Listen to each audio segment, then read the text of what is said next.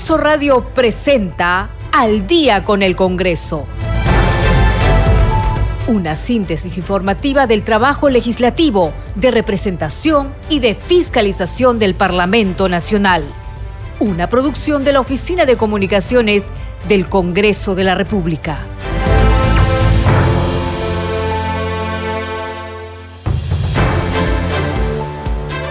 ¿Cómo están? Bienvenidos al programa Al Día con el Congreso. Les saluda Danitza Palomino. Estas son las principales noticias del Parlamento Nacional. El Pleno del Congreso se reunirá este martes 28 a las 10 de la mañana para continuar con el tratamiento de los dictámenes de los proyectos de ley de endeudamiento, de equilibrio financiero y de presupuesto del sector público para el año fiscal 2024. La decisión se adoptó a solicitud del presidente de la Comisión de Presupuesto y Cuenta General de la República, José Gerí, según el comunicado suscrito por Oficialía Mayor del Parlamento. La Comisión de Transportes aprobó el dictamen del proyecto de ley 5562 que permite la transferencia de pasajes aéreos hasta 24 horas antes del vuelo sin costo adicional. Este miércoles 29 en la Comisión de Relaciones Exteriores se presentará el canciller de la República Javier González Olaechea para exponer los lineamientos de la política exterior, relaciones internacionales y cooperación internacional. La congresista Adriana Tudela realizó la mesa de trabajo marco regulatorio de los videojuegos en Perú, retos pendientes. En ella participaron los actores involucrados, representantes del ministerios, Concitec, Prom Perú, Indecopi, entre otros. Usted está escuchando al día con el Congreso.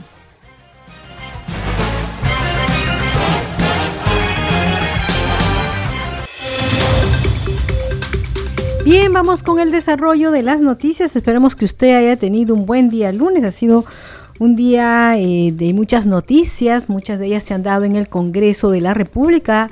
Al respecto vamos a informar en esta edición, pero vamos a iniciar con lo que se viene abordando en el Congreso de la República de hace a varios días y es el presupuesto.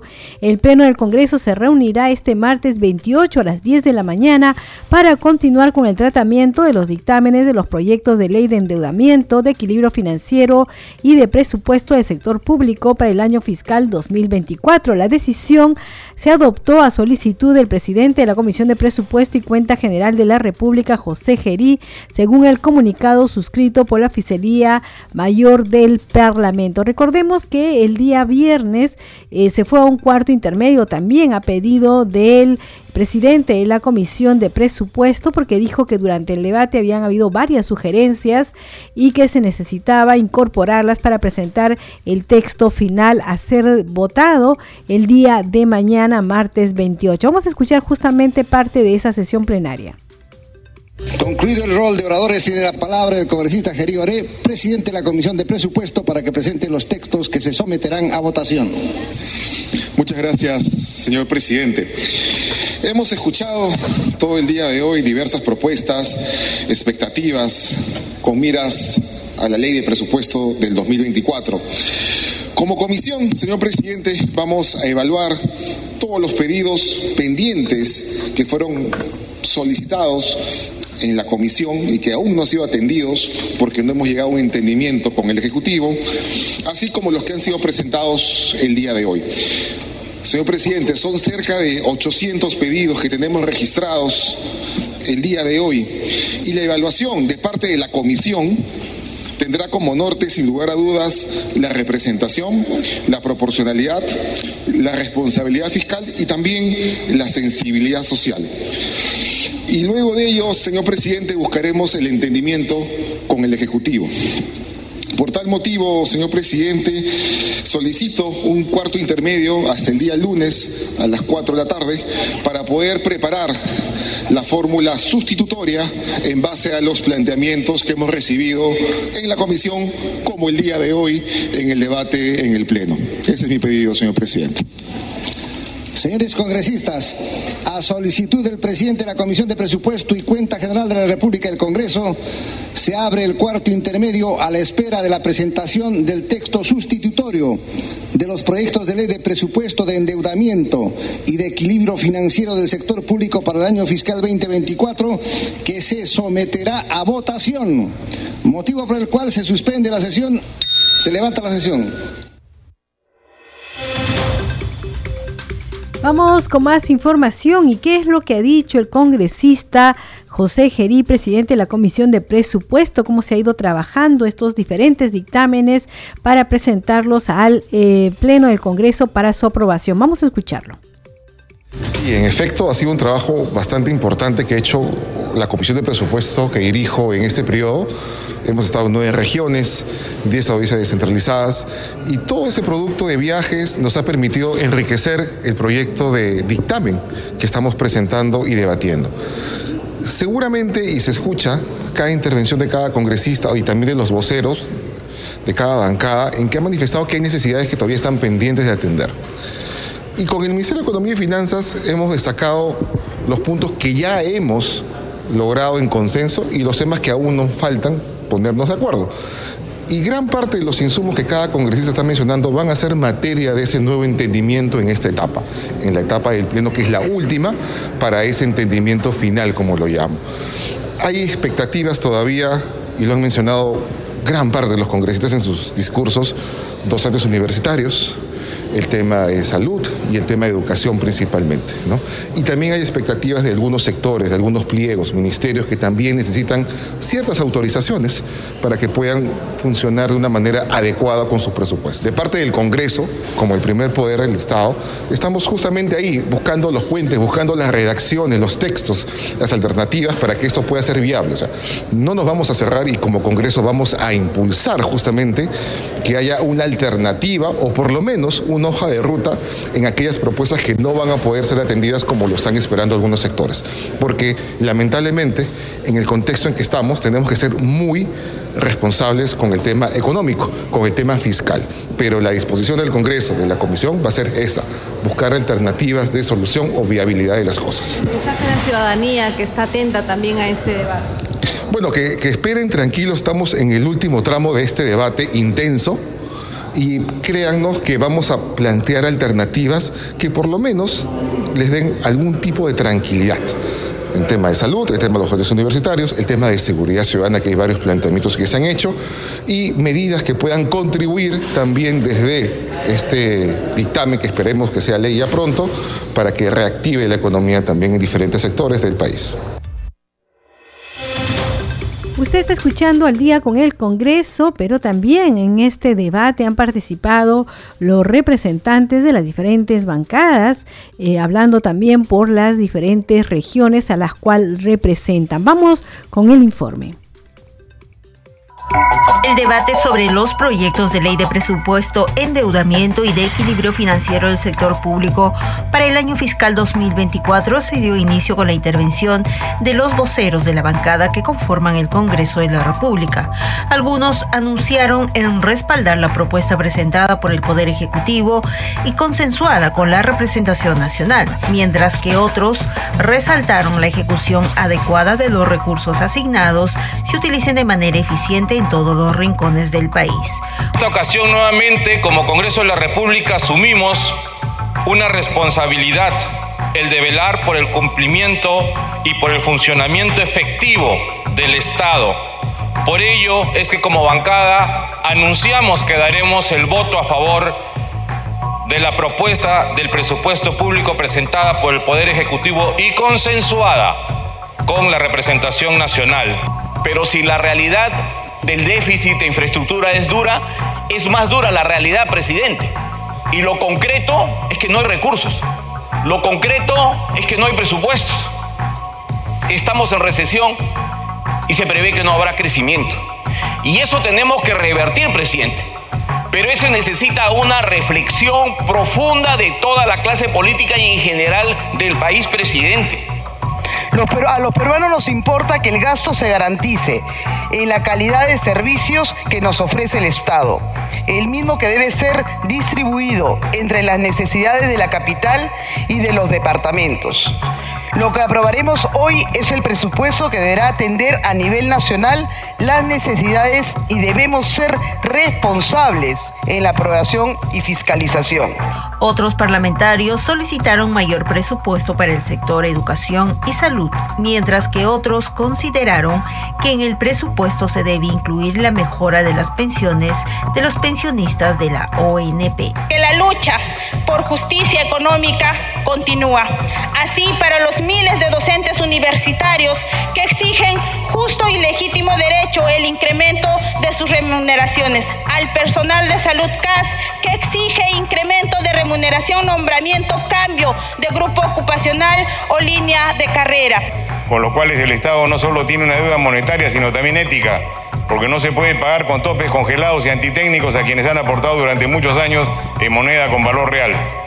Se requiere que el mes presente a la brevedad una propuesta realista que considere una bonificación desde este mismo mes. Sabemos que trabajadores de salud, docentes, personal CAS vienen exigiendo demandas de mejoras en sus condiciones de trabajo y muchos de ellos se encuentran ahora afuera del Congreso. Asimismo, tenemos dos comisiones como bancada, la congresista Ruth Luque que preside la Comisión de Pueblos Andinos que pide y creo que resulta vital este pedido financiar a las personas defensoras de derechos humanos. En el debate los congresistas mostraron su preocupación por la recesión de nuestro país. Por ello resaltaron en la necesidad de proyectar bien para enrumbar la economía con eficiencia. Y tenemos que calcular bien y proyectar bien lo que va a ocurrir para enrumbar la economía de nuestro país. De lo contrario, se va a repetir lo de este año el próximo año. Y los temas son álgidos. No solo es una recesión brutal, sino también hay una delincuencia que está haciendo que la inversión retroceda. Con lamentaciones no vamos a lograr nada. Aquí lo importante, cuáles son las acciones que se van a tomar para reactivar la economía. ¿Qué hace el Ejecutivo? ¿Qué hace el Legislativo?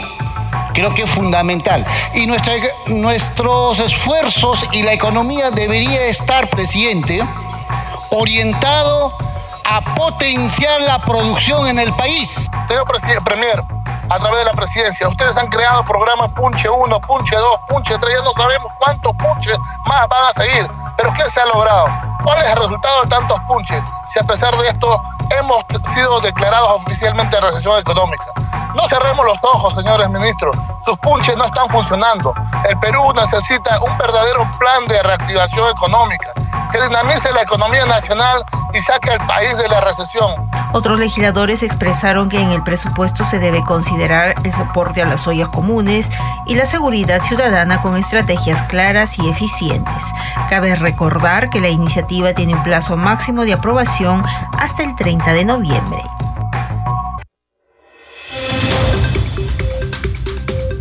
Y vamos con más informaciones aquí en el día con el Congreso y hoy eh, se realizó una mesa de trabajo sobre el marco regulatorio de los videojuegos. Al respecto, la congresista Adriana Tudela dijo que se busca eliminar trabas, entre ellas tributarias, para el desarrollo de esta industria, así como mayores espacios de integración entre el sector público y privado. Vamos a escuchar la entrevista que le hiciera a nuestro compañero Víctor Incio.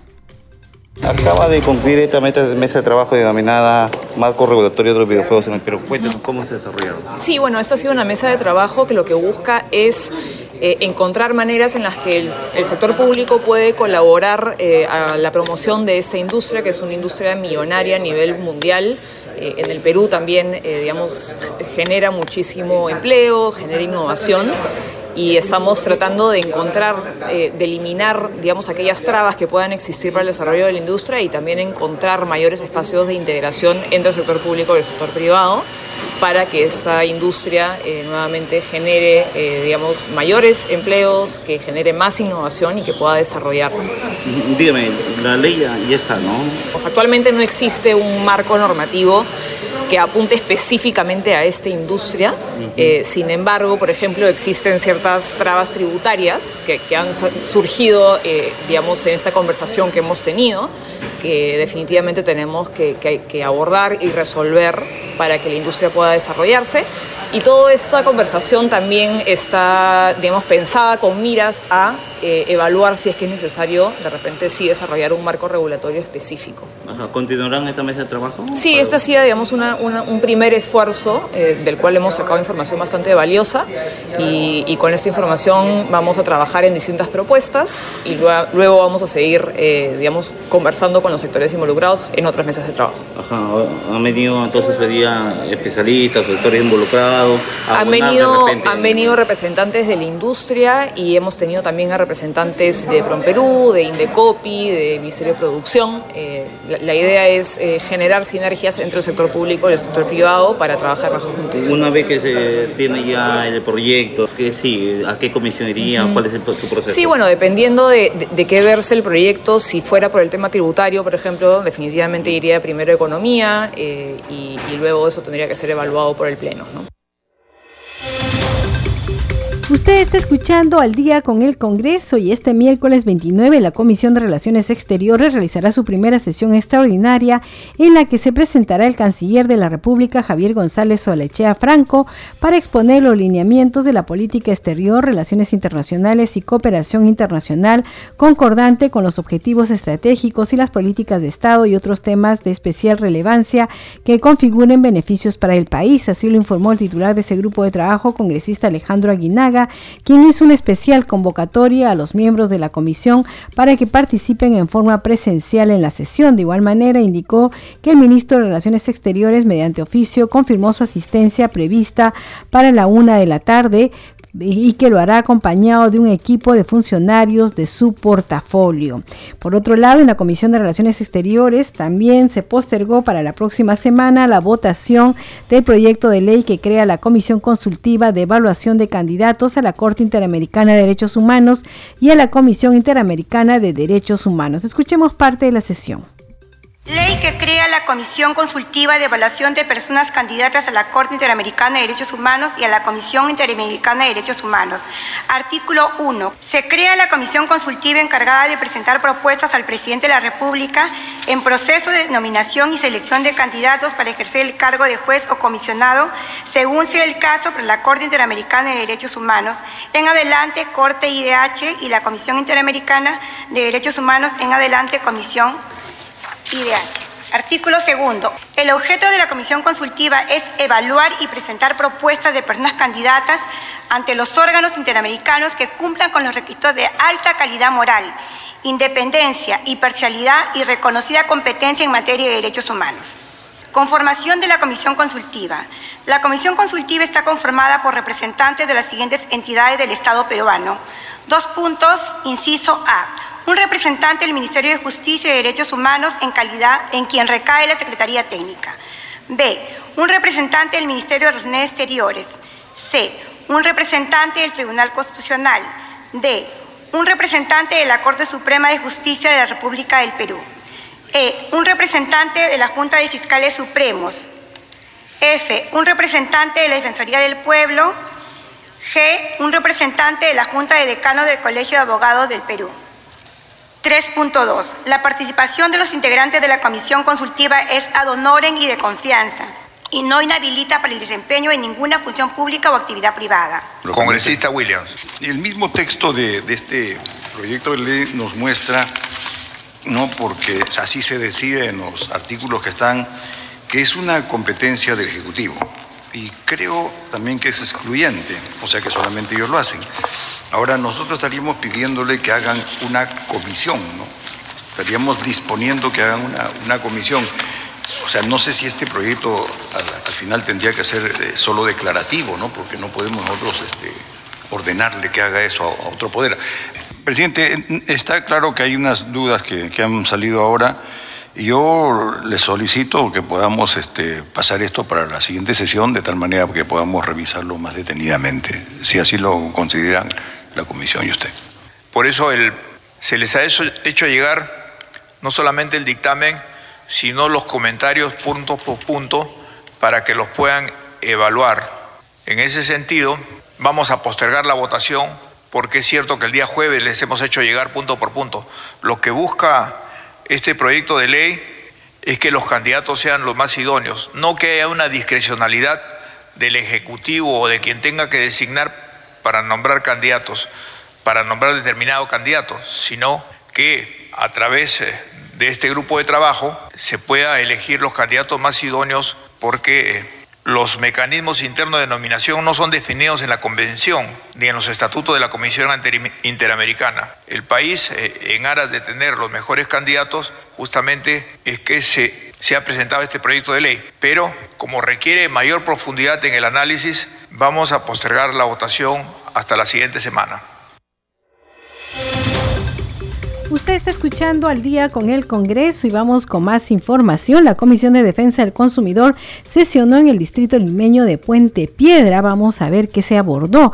Bueno, la Comisión de Defensa del Consumidor y organismos reguladores de los servicios públicos que preside el congresista Wilson Soto escuchó a las autoridades de los distritos de Lima Norte y representantes de la sociedad civil por el incremento del precio de los peajes, especialmente el de la Garita Chillón, ubicada en el kilómetro 25 de la Panamericana Norte.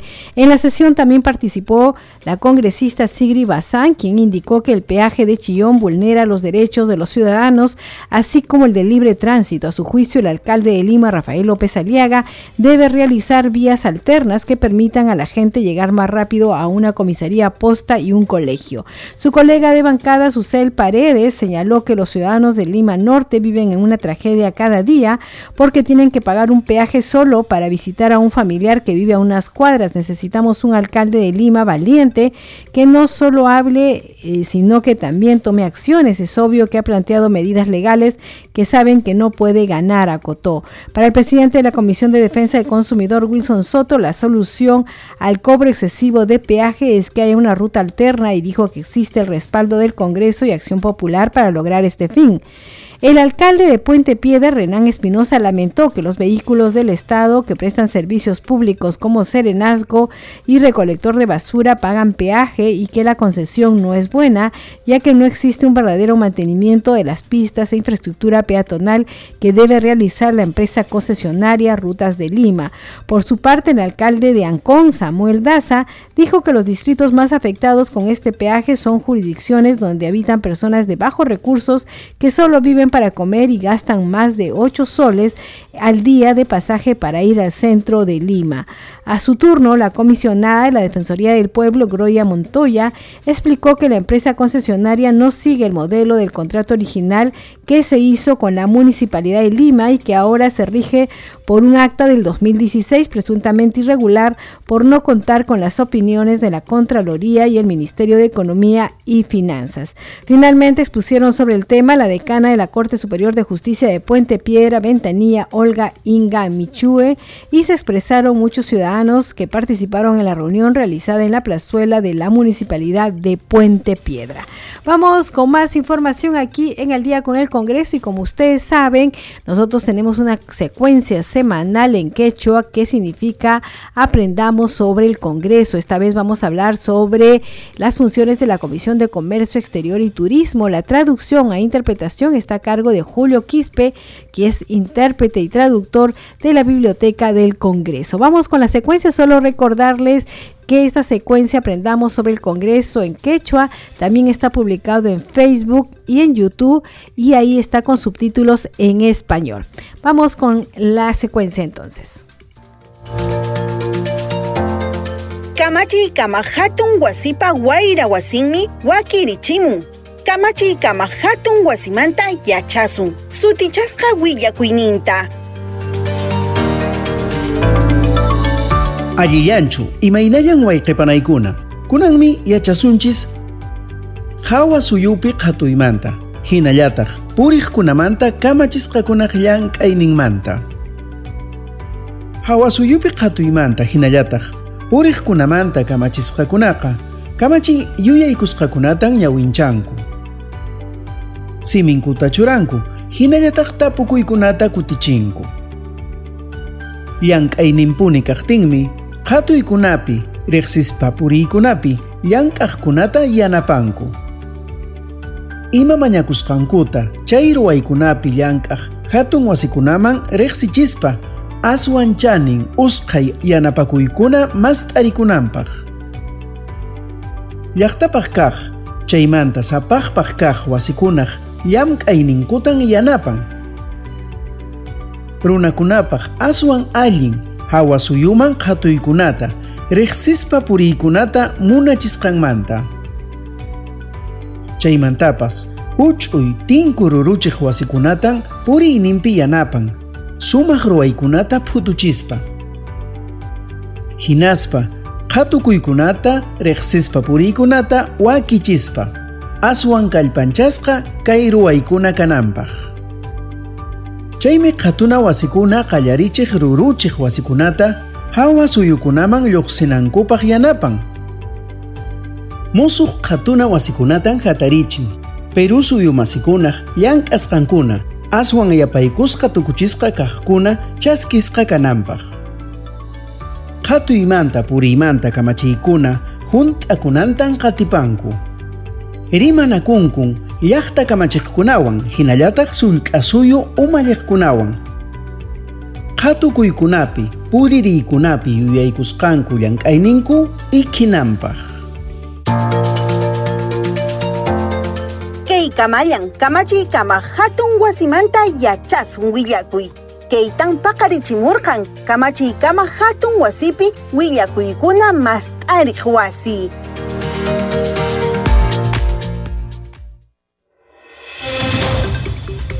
A esta hora de la noche vamos con nuestra otra secuencia en la cual difundimos las leyes que se generan en el Congreso de la República, nuestra secuencia Leyes para ti. ¿Te preocupa la salud de tu bebé y la tuya luego de dar a luz? ¿Sientes que el personal que te atiende no está capacitado adecuadamente? Gracias al Congreso, se ha aprobado la Ley 31.727, con el fin de reducir la morbilidad materna extrema, la mortalidad en madres y recién nacidos, a través de la creación del Observatorio Nacional para la Vigilancia de la Salud Integral de la Madre Gestante y del recién nacido. Este Observatorio Nacional estará a cargo del Ministerio de Salud y tendrá la función de gestionar toda la información sobre mortalidad con el objetivo de elaborar propuestas de políticas públicas que den beneficios a las futuras madres y recién nacidos. El Congreso hace leyes para ti.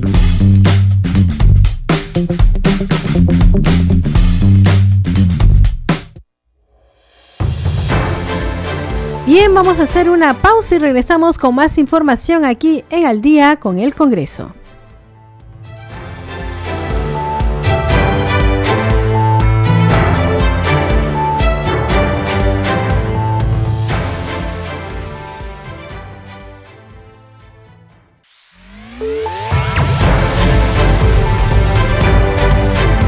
Continuamos en Al día con el Congreso. ¿Cómo están? Bienvenidos a la segunda media hora del programa Al Día con el Congreso. Los estamos acompañando en los controles Franco Roldán, en la conducción Danitza Palomino y vamos con los titulares del día. El Pleno del Congreso se reunirá este martes 28 a las 10 de la mañana para continuar con el tratamiento de los dictámenes de los proyectos de ley de endeudamiento, de equilibrio financiero y de presupuesto del sector público para el año fiscal 2024. La decisión se adoptó a solicitud del presidente de la Comisión de Presupuesto y Cuenta General de la República, José Gerí, según el comunicado suscrito por Oficialía Mayor del Parlamento. La Comisión de Transportes aprobó el dictamen del proyecto de ley 5562 que permite la transferencia de pasajes aéreos hasta 24 horas antes del vuelo sin costo adicional. Este miércoles 29 en la Comisión de Relaciones Exteriores se presentará el canciller de la República Javier González Olaechea para exponer los lineamientos de la política exterior, relaciones internacionales y cooperación internacional. La congresista Adriana Tudela realizó la mesa de trabajo marco regulatorio de los videojuegos en Perú, retos pendientes. En ella participaron los actores involucrados, representantes del ministerios, Concitec, Prom Perú, Indecopi, entre otros. Usted está escuchando al día con el Congreso.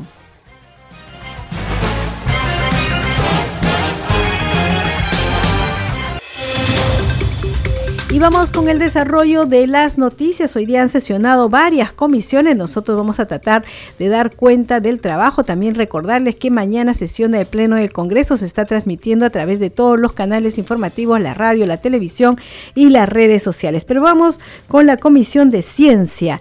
Eh, parlamentarios de diversas bancadas demandaron a los funcionarios del Centro Nacional de Planeamiento Estratégico CEPLAN cumplir un rol más activo en el diseño e implementación en las políticas planteadas en el Plan Estratégico estratégico de dicha institución, así como mejorar el desarrollo tecnológico del país. En la Comisión de Ciencia, Innovación y Tecnología que preside el congresista Carlos Ceballos se presentó Giovanni Peirano, presidente del Consejo Directivo del Centro Nacional de Planeamiento Estratégico CEPLAN, quien dio a conocer sobre temas relacionados a esos sectores en el Plan Estratégico de Desarrollo Nacional del 2050. Al respecto, el legislador Víctor Flores preguntó cuál es la incidencia del trabajo de CEPLAN en función del crecimiento nacional, al tiempo de opinar que debería trabajar mucho esos temas en estrecha coordinación con la presidencia del Consejo de Ministros. Por su parte, el congresista Enrique Alba pidió mayor información sobre los procesos de planificación y sus incidencias a mediano y largo plazo, así como la metodología en la aplicación de metas y direcciones para este caso. Al terminar la sesión, nuestro compañero Víctor Incio conversó con el presidente de la Comisión de Ciencia, Carlos Ceballos, quien lamentó el lento avance en desarrollo tecnológico del país hacia el 2050, según lo expuso el presidente de ese. También manifestó que se sustentaron proyectos de ley referidos a proyectos de parques tecnológicos en la Amazonía y en Huamanga. Vamos a escuchar sus declaraciones. El día de hoy hemos tenido invitados como el caso de acá de la visita del presidente de CEPLAN, ya el señor Peirano, eh, quien ha venido a indicarnos el avance de las políticas, sobre todo la política número 20, de lo que es ciencia, innovación y tecnología. Y lo que hemos podido ver es de que poco o nada se está trabajando y las proyecciones no son favorables al crecimiento tecnológico que necesita el país. Yo creo que proyectar el 1% al 2050 no es favorable para la ciencia y tecnología porque hoy actualmente estamos en 0.17%, que ni siquiera llegamos al promedio de la América Latina que es el 0.65%. Entonces es una llamada de atención porque de eso se guía, de estos planes se guían los políticos cuando llegan al gobierno. Entonces no podemos permitir de que se coloque pues estos porcentajes mínimos, ínfimos para un aspecto tan importante que necesita el gobierno como es su desarrollo en ciencia, innovación y tecnología. Asimismo, también hemos tenido la presentación del Instituto de Investigación Amazónico, quien ha venido a vernos la diversidad amazónica que se tiene hoy en tema de de conocimientos, de investigación, el tema de la deforestación, nos ha traído alarmantes cifras que si no actuamos ya en el tema de deforestación hoy, vamos a estar lamentando de acá cinco años porque va a ser irreversible el daño que estamos, estamos realizando al país. Es por eso que nosotros desde la Comisión nos vamos a pronunciar al CERFOR para ver qué se está haciendo, qué presupuestos tenemos hoy en la ley de presupuesto que permitan a nosotros avanzar en el tema de deforestación y sensibilización, sobre todo aquellos que hacen industria y generan contaminación en, en el tema de la Amazonía. ¿Para qué? Para que te puedan ser concientizados y no seguir generando este tipo de efectos negativos a los cambios climáticos que hoy tenemos. ¿También se han sustentado proyectos de, ley? Proyectos de, parques tecnológicos. Estamos impulsando un dictamen donde vamos a coger todos los parques tecnológicos. Hoy se ha presentado el tema de lo que es eh, la Amazonía eh, en Loreto y el otro también de lo que va a ser en Huamanga, ¿no? con esta Cerrón. Entonces se han visto estos y vamos a impulsar netamente un dictamen, vamos a juntar todos los parques tecnológicos para que en un solo dictamen se haga consistentemente la necesidad que, que tenemos a nivel nacional de declarar de interés de que el gobierno le tome un ojito de poder implementar y crear estos parques científicos tecnológicos. ¿Continuarán sesiones descentralizadas? Sí, van a continuar, vamos, estamos programando una sesión para Loreto también, ya lo hemos estado coordinando con esta Alba, lo ha solicitado el día de hoy y asimismo también hemos tenido la presencia de los inventores en nuestro espacio final, donde se ha dado a conocer el uso de los relaves mineros en lo que es materiales de construcción, en este caso se ha presentado un ladrillo que ayuda bastante y también tiene buenos, buena, buenos eh, resultados en sus investigaciones que pueda ayudar en el futuro a viviendas, a colegios y otra serie de aspectos dentro de la construcción. Usted está escuchando al día con el Congreso y vamos a dar cuenta de lo que se ha trabajado hoy día en la Comisión de Transporte.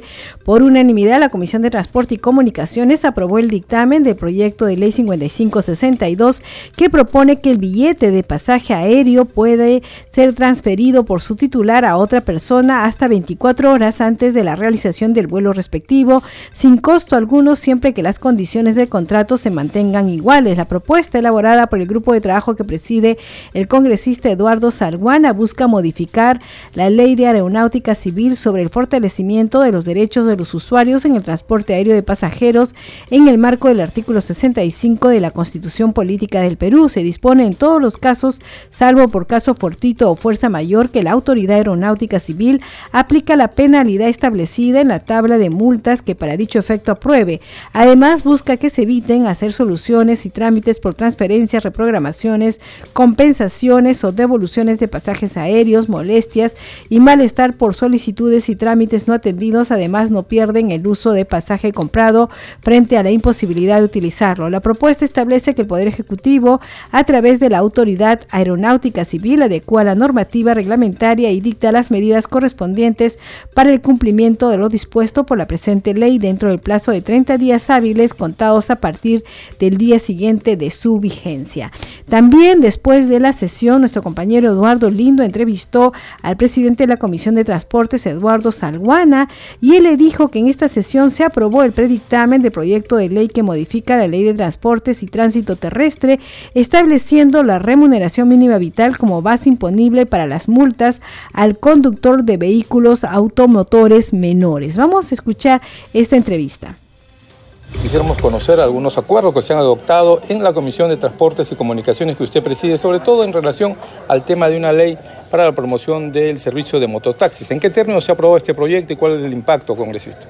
Bueno, el tema concreto es que en ese momento el cálculo de las multas y sanciones a los mototaxistas se hace en relación a la unidad impositiva tributaria, o sea, 4.900 soles. Lo que propone el proyecto y lo que se ha aprobado en el predictamen es que esto sea reemplazado por la remuneración mínima vital, es decir, 1.025 soles. Eso permitirá, sin duda alguna, establecer sanciones proporcionales no al vehículo que se utiliza. No es lo mismo pues una motocicleta, un vehículo menor a un tráiler, a un camión, ¿no? Entonces creo que ahí este es un sentido de justicia y creo que este predictamen por ello ha merecido el respaldo unánime de los miembros de la comisión y va a beneficiar en general a miles de taxistas en toda la República. Eh, ¿Cómo era la situación en el momento con la aplicación de estas multas teniendo como referencia la UIT, congresista? No, si uno tiene como base eh, 5 mil soles, evidentemente si hablas del 50% estás hablando de 2.500 soles y si hablas del 25%, estás, estás hablando pues de 1.500, 1.300 soles. Ahora se va a aplicar básicamente en función a la remuneración mínima vital, que es 1.025 soles. Entonces va a ser proporcional al vehículo que se utiliza. Se va a poder pagar la multa en caso esto ocurra, en todo caso. Claro, la idea obviamente es que no cometa faldas, que no cometan infracciones, que manejan con responsabilidad, con seguridad, no cuidando la integridad física de sus pasajeros pero en caso de producirse, la sanción a imponerse y que sea pagada, obviamente, esté en función pues, a la naturaleza del vehículo que utilizan. Ahora, ¿hay actividades de la Comisión en el interior del país, congresista? ¿Pudiera darnos alguna referencia? Sí, el próximo lunes 4 de diciembre vamos a estar en el distrito de Cumba, en la provincia de Utcubamba, departamento de Amazonas. Vamos a ir con los parlamentarios de la Comisión de Transportes. Eh, van a ir funcionarios del Ministerio de Transportes y Comunicaciones también, y vamos a revisar la situación en que se encuentra el sector, es decir, transportes, caminos, puentes y telecomunicaciones en el hermano departamento de Amazonas, y vamos a tener como anfitriones a los colegas Montalvo y la colega Infantas, que forman parte de nuestra comisión. Seguimos aquí en el día con el Congreso y vamos con otras noticias. El congresista Carlos Ceballos Madarriaga, coordinador del Grupo de Trabajo Situación de las Municipalidades de Centros Poblados, sostuvo una reunión de trabajo con alcaldes de centros poblados en la ciudad de Tarapoto, región San Martín. Asimismo, indicó que se puede afirmar como producto del trabajo desarrollado por el Grupo de Centros Poblados que la actual normativa no considera la amplia diversidad de realidades que tienen que afrontar las autoridades de las municipalidades de centros poblados. Ante las autoridades ediles explicó que el grupo que coordina ha programado viajar a todas las regiones del país, donde realiza una asamblea con los alcaldes de todos los centros poblados recogiendo la problemática de cada lugar. En ese sentido, Ceballos Madriaga anunció que están trabajando una propuesta de ley que modifique la ley orgánica de municipalidades respecto a las municipalidades, los centros poblados, modificado por la ley 30937 y la ley 28440 Ley de Elecciones de Autoridades Municipales de Centros Poblados. El parlamentario explicó la necesidad de tener jurisdicción para planificar en su propio territorio y realizar su respectiva demarcación, analizando estos desde diversos puntos de vista como formas de creación para evitar los intereses políticos. Se propone conceptos de clasificación de municipios de centros poblados por localización, por concentración de población, por accesibilidad y por número de población. Vamos con otras noticias.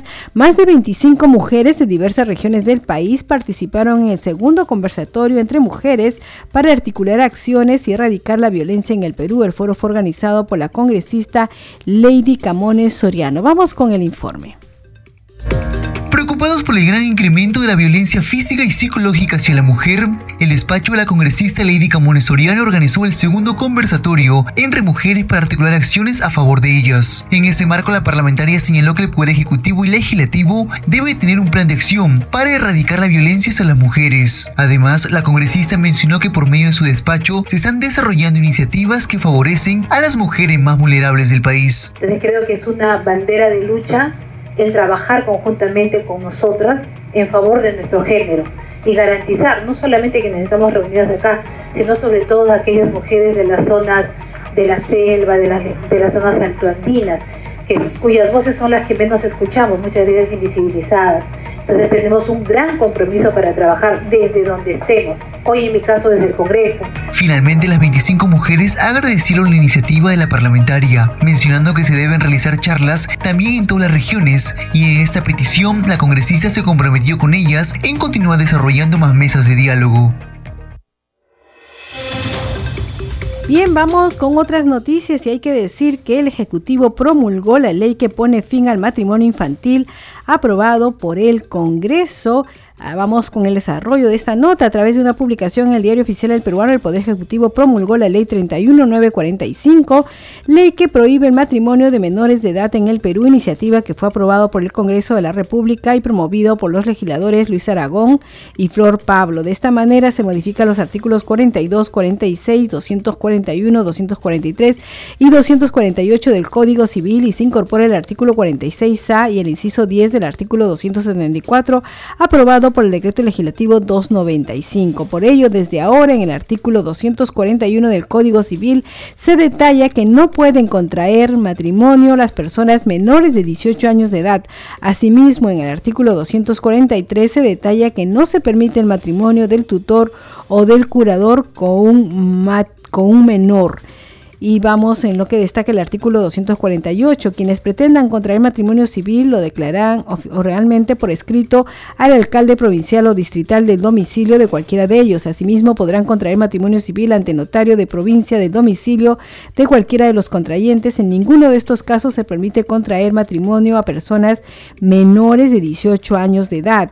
En esta línea se detalla que para contraer matrimonio se deberá presentar copia certificada de las partidas de nacimiento de los que buscan casarse, la prueba del domicilio y certificado médico expedido en fecha no anterior a 30 días que acredite que no están incursos en los impedimentos establecidos en los artículos 241 del Código Civil. Se agrega que si en lugar no hubiera servicio médico oficial y gratuito, se puede presentar una declaración jurada. Entonces ya saben, ya es oficial, ya es una ley, no se permite el matrimonio de personas menores de edad. Mm, que ninguna persona menor de edad se puede eh, casar. Vamos con otras noticias y en la Comisión de Vivienda se sustentaron importantes proyectos de ley como el que plantea el mejoramiento tecnológico de la planta de tratamiento de aguas residuales de la zona de Homo en Moquegua, así como el proyecto de ley por el que se propone la ley que regule el acceso al bono familiar habitacional para comunidades campesinas y nativas, entre otras iniciativas legislativas. Vamos con el informe. En la sesión de la Comisión de Vivienda, el congresista Jorge Samuel Coaila Juárez sustentó el proyecto de ley que plantea la ley que declara de necesidad pública e interés nacional el mejoramiento tecnológico de la planta de tratamiento de aguas residuales Petar Homo para uso agrícola, humano e industrial en la zona de Homo, provincia de Mariscal Nieto, departamento de Moquegua. El objetivo es eh, dotar de mayor tecnología, ampliar esta planta, este petar para mejorar el agua. La finalidad es promover procedimientos más sostenibles en el manejo de las aguas residuales para el uso agrícola, humano e industrial mediante la aplicación de procesos y tecnologías sustentables. Por su parte, la parlamentaria Carol Paredes Fonseca sustentó el proyecto de ley por el que se propone la ley que regula el acceso al bono familiar habitacional para comunidades campesinas y nativas. Las familias de las comunidades nativas y campesinas reconocidas y con saneamiento físico legal de su territorio comunal podrán acceder al bono habitacional familiar, exceptuando del requisito de estar inscrito en registros públicos el predio donde habitan, por ser de propiedad de la comunidad campesina y nativa. Seguimos sobre su adecuación, señora Presidenta. El Ministerio de Vivienda, Construcción y Saneamiento adecuará los mecanismos técnicos legales para que las comunidades campesinas y nativas, por acuerdo de la comunidad, aprueben el diseño de las viviendas que serán financiadas por el bono habitacional familiar en su en su ámbito, respetando y protegiendo la pluralidad étnica y cultural dentro de su identidad colectiva. En otro momento, el congresista Jorge Martí Corena sustentó su iniciativa legislativa por la que se propone la ley que modifica los artículos 7 y 14 de la Ley 29.151, Ley General del Sistema Nacional de Bienes Estatales, para establecer el plazo indeterminado de la cesión en uso y el valor arancel de los actos de disposición de los bienes inmuebles en posesión de los colegios profesionales del país. En virtud de ello, es necesario atender y solucionar dicha situación a efectos de procurar que los colegios profesionales puedan continuar desarrollando su importante labor tanto en beneficio de la región como del país. Eh, muchos debemos, de repente recordar la infraestructura que muchos colegios profesionales tienen y que han invertido y que hoy día son patrimonio de sus agremiados. La siguiente lámina. Por estos motivos, el presente proyecto de ley propone modificar los literales B, D y E del artículo séptimo y literal I del artículo 14 de la ley 29151, Ley General del Sistema Nacional de Bienes Estatales. Esta fue la quinta sesión extraordinaria de la Comisión de Vivienda. En la siguiente sesión se continuará con la sustentación de otros proyectos de ley. Usted está escuchando al día con el Congreso. Vamos con otras noticias. En la Comisión de Transporte se aprobó regular el servicio de delivery en vehículos motorizados y empresas proveedoras por aplicativos. Vamos con el desarrollo de esta nota. Por unanimidad, la Comisión de Transportes y Comunicaciones, presidida por el legislador Eduardo Salguana, aprobó el dictamen del proyecto de ley 1381 que plantea regular el servicio de delivery en vehículos motorizados y a las empresas proveedoras de servicios de delivery por aplicativos tecnológicos móviles app. La iniciativa propone crear los registros nacionales con la finalidad de garantizar los derechos, la seguridad y la satisfacción de los usuarios en la necesidad del servicio de transporte de envíos de entrega rápida vía terrestre de mercadería, productos u otro diferente a los servicios de cargo y ocurrier. Se dispone que el Ministerio de Transportes y Comunicaciones crea la plataforma digital única gov.p los siguientes registros. Registro Nacional de Proveedores del Servicio de Delivery en Vehículos Motorizados y No Motorizados. Registro Nacional de Empresas de Intermediación de Servicio de Delivery con aplicativo móvil App, Registro Nacional de Establecimientos Comerciales que utilizan el servicio de delivery. Los registros se crean en el marco de la normatividad nacional vigente y los tratados internacionales y acuerdos comerciales ratificados por el Perú. Las empresas proveedoras del servicio de delivery en vehículos motorizados y no motorizados, así como las empresas de intermediación del servicio de delivery por aplicativo tecnológico Móvil App, comparten de manera electrónica con el Ministerio de Transportes y Comunicaciones y entidades y autoridades competentes en fiscalización y sanción la información relativa a sus usuarios, conductores registrados o infracciones que se pudieran denunciar en el traslado de mercaderías y productos cuando les sea requerido mediante solicitud debidamente motivada en el marco de la Ley de Protección de Datos Personales y su reglamento. Usted está escuchando al día con el Congreso y vamos con nuestra siguiente secuencia. Congreso en redes. Tenemos información con nuestro compañero Víctor Incio. Adelante, Víctor.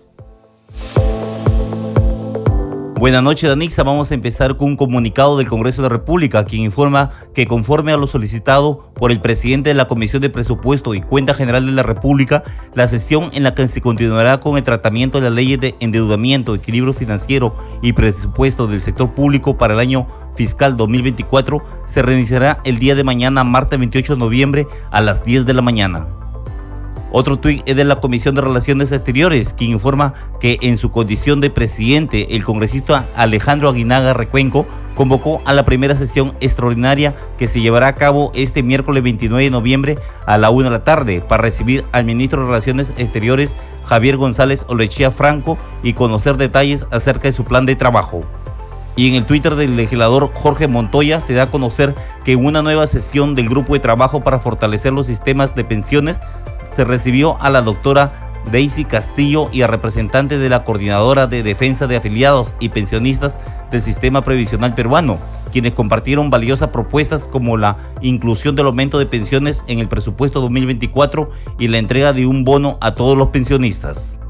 Y una publicación del legislador Roberto Quiabra informa que hoy, 27 de noviembre, se celebra el 144 aniversario de la batalla de Tarapacá y Día del Arma de Infantería del Ejército, honor y gloria a los infantes de ayer, hoy y siempre, que siguen el ejemplo del gran mariscal Andrés Avelino Cáceres.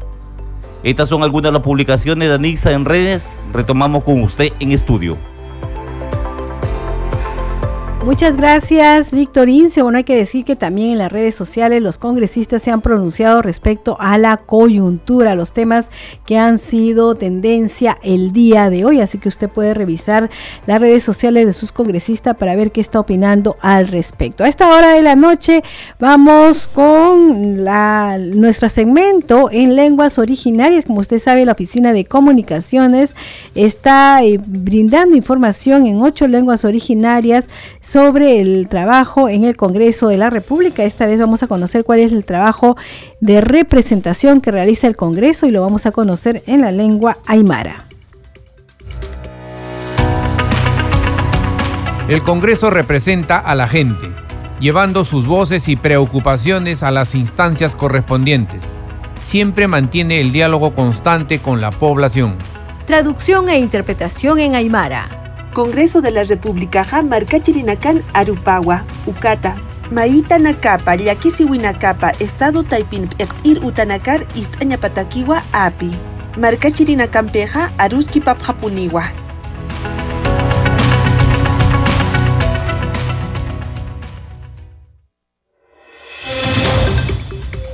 Bien, a esta hora de la noche ya vamos terminando el programa, vamos con los titulares de cierre.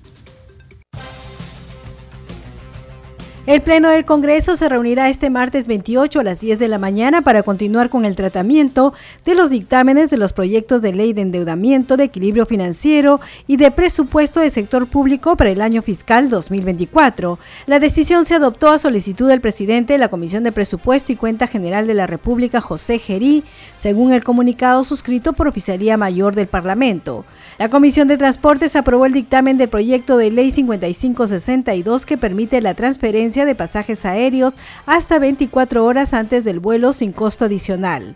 Este miércoles 29 en la Comisión de Relaciones Exteriores se presentará el canciller de la República Javier González Olaechea para exponer los lineamientos de la política exterior, relaciones internacionales y cooperación internacional. La congresista Adriana Tudela realizó la mesa de trabajo marco regulatorio de los videojuegos en Perú, retos pendientes. En ella participaron los actores involucrados, representantes del ministerios, Concitec, Prom Perú, Indecopi, entre otros. Usted está escuchando al día con el Congreso.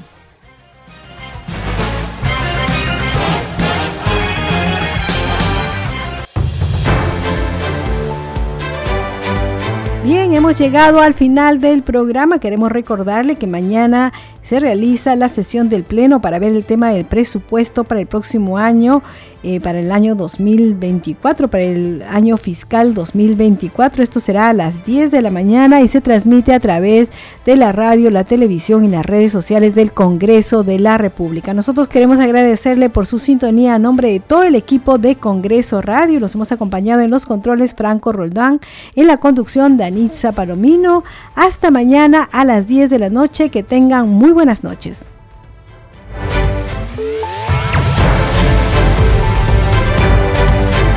Congreso Radio presentó Al día con el Congreso. Una síntesis informativa del trabajo legislativo, de representación y de fiscalización del Parlamento Nacional. Una producción de la Oficina de Comunicaciones del Congreso de la República.